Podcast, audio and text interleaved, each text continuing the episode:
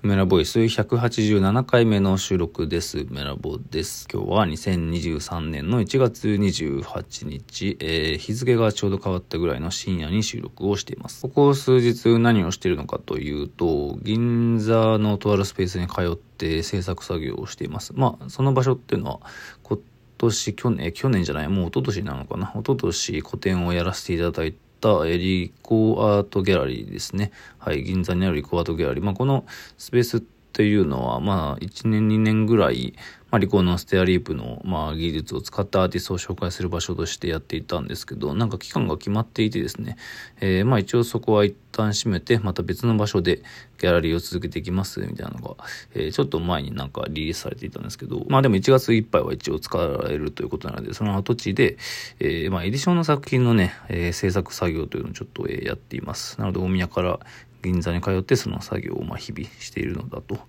まあそのギャラリーの場所は変わってで、その場所も一応決まってはいるんですけど、まあおそらくまだ公表はされていないと思いますが、まあだからギャラリー跡地でやっているということですね、その作業を。エディションの作品というのは、まあその一昨年の個展の時にも、えー、いくつかね、3種類、えー、30エディションずつだったかな、作らせてもらったんですけど、まあそれを、なんか一応加湿を施したものというか、クリアトロを表面に塗る作業を、えー、まあ2回、えー、施してですね、まあだから、えーえー、90枚、90、えー、90回を2回だから、180回みたいな結構大変な作業をしてですね、まあ、若干大変だったんですが、えー、上海の、えー、古典に出す作品でも一応エディション作品がやはりいくつかありましてですね、まあ、それを今やってています。で、まあ前回話したなんかアートフェアにも作品出すんですよねみたいなことを話していましたが、それにもまあ少し流用というか出すのかな、チョイスしていくつか。なのでまあ2月の個展とまあ3月だか4月だかのアートフェアにも出すものの作業を今やってってるということですね。まあエディションってなんじゃみたいな話、まあ今更ですけど、しますけど、ユニークピースとエディションというまあ種類がこの世界にありまして、まあユニークっていうのはその名の通り、この世界に一つしかない、まあ、作品、まあつまり一般的な絵ですね。え普通に描かれた絵がまあユニークピースと呼ばれていまして、エディションっていうのは複製可能な作品ですね。写真とか版画とかそういう印刷物を、まあ、例えば10万円だけ、えー、複製しますよとか20万円だけ複製しますよみたいな感じである程度くくりをつけた上で番号を振って販売するというのがエディションですね。まあ、僕の作風だとデータがあったり、まあ、それを印刷して加湿したりという独特な、まあ、ユニーク性の持たせ方をしているので、印刷した上でユニーク性を持たせるって感じですよね。なので、エディションを作るってことには、まあ少しだけ抵抗があったんですけど、まあでも一昨年の、えー、個展では、そのステアリープの印刷技術を使った上で、えー、まあ明確なそのエディションというのをどのどのように考えるのかという時に、なんかちょっとだけ加湿をするというか、えー、クリア塗料を表面に塗る。これはまあ作品の仕上げの塗料で、えー、厳密には、まあ紫外線保護塗料というのは、あ、うん、なんか材料に、キャプションになんかあんま表示されないというか、メディウムとかね、ジェルメディウムとかが、あの、他のアクリルとか油絵の具と同じように表記しないのと同様で、キャプションに表記されない塗料を使ってるわけですよ。まあだから、あの、書いたということには一応定義としてはならないんじゃないかという考えがありましてですね。えー、まあなのでエディションにはちょうどいいんじゃないかなと。まあ書いていないと。印刷してるだけなんだと。また実際にはね、作業として普通に書いているので、えー、作業として、作業としてはなかなか大変だったりしています。まあ、ジェルメディウムにしろ、クリア塗料にしろ、結局、水性のアクリル塗料という定義にはなるので、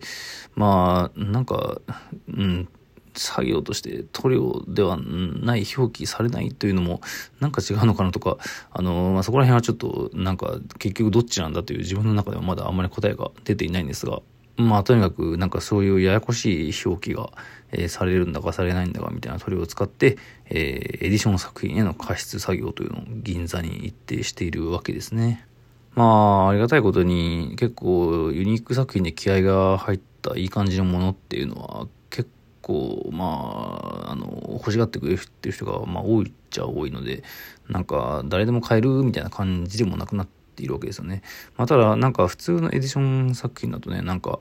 まあ、買いやすいけど、まあ、書かれていないという、その、なんかちょっと物足りないと言いますか。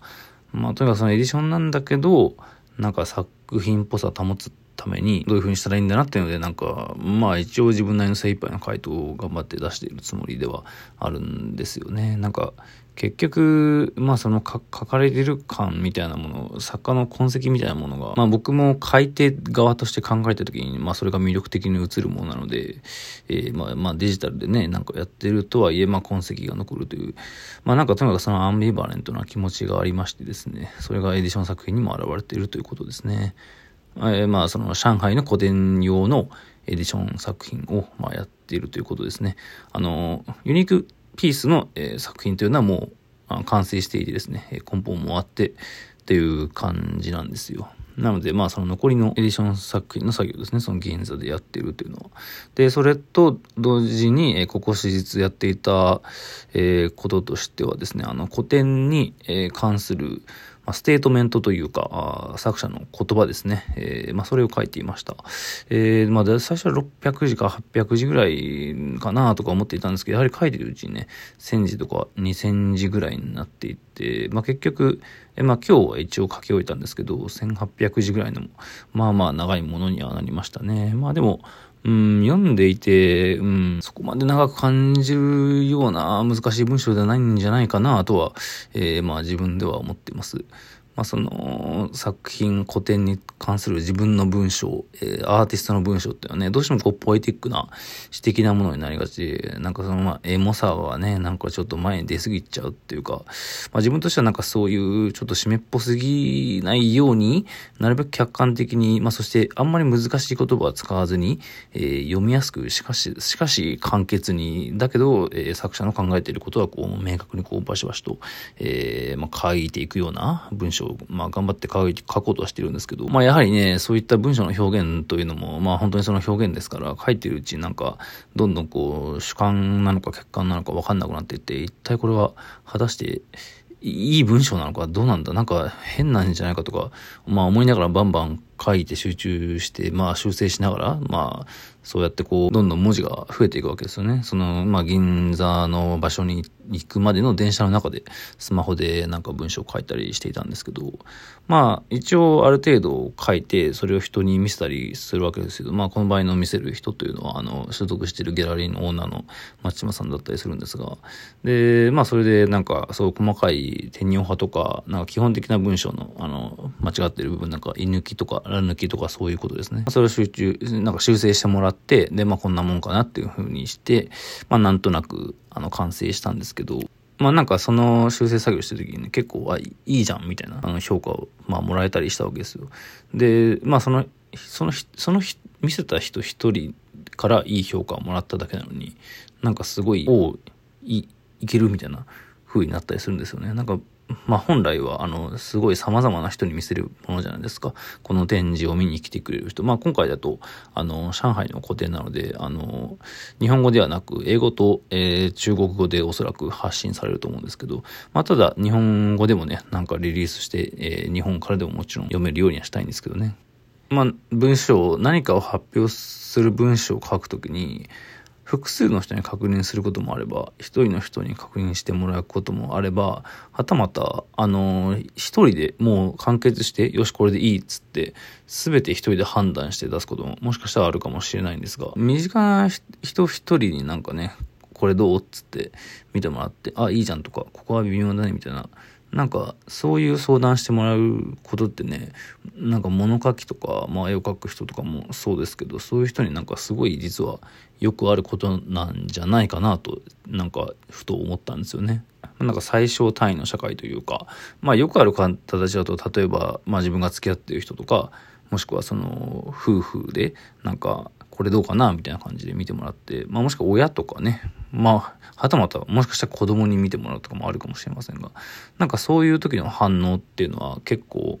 何かをあの決定的に決めたりとか、なんかこう、もしくはやめたりとか、そういうきっかけになったりしてる気がするんですよね。様々な表現の世界で歴史的に。まあなんかどれだけ普遍的に言えるかわかりませんが。まあ、とにかく今回書いた文章っていうのは、なんかその細かくものを書くときに集中していくと、なんかその細かな繊維とか粒子まで感知して、そしてその奥の、まあ、原子とかね、分子とか、なんかそういう本来人間が知覚できないようなね、世界までなんか認識できるようになるんじゃないかみたいな、そう、まあ、ある種の錯覚。でもなんかそういうところからなんか出てくるその灰というか、その感じが何かにつながっていくというのを、まあ、結構頑張って書いていまして、で、まあ、最近、あの、ワン輝く季節でというゲームをやったという話を、えー、収録でしたじゃないですか。で、なんかその、そこで出てくる永遠の世界っていう単語、言葉をなんか入れたいと思ったんですよね。で、それをどのくらい入れるか、なんかこのゲームから取りましたみたいなところを、その1998年のタクティクスっていう会社が作ったワンっていうゲームの中でこういうセリフがありまして、その永遠があるよみたいな、ここにあるよみたいな。そしてその上で最後に自分の主張とともに書くとしたら、それはなんかあまりにも痛すぎるのではないかということで、まあそこまではしないようにはしました。まあでもしかし最後には、その永遠の世界っていう言葉を、まあ、使っているんですよね。でもそれは、あの、前後の文脈があって、一応自然に、えー、書いているようには、えー、うん、なってるはずなんですけど、ただまあ、見る、読む人が読んだら、あ、これって、みたいな感じになるのかな。まあ、それぐらいのニュアンスで、永遠の世界という言葉を使いましたね。まあ、タイトルにもそれほど直接的ではないですけど、ちょっとそれに関連した、まあ、英語が使われたりしていてですね。まあ、とにかく古典の文章ができました。まあまあ、それもやはりようやく一区切りついた感じですね、自分の中では。なるべく早くね、えー、まあ、多くの人に、見てもらえたらいいなとは思っています。また詳しい会議やら何やらね、発表できたらここでも話しますので、何卒皆さんよろしくお願いします。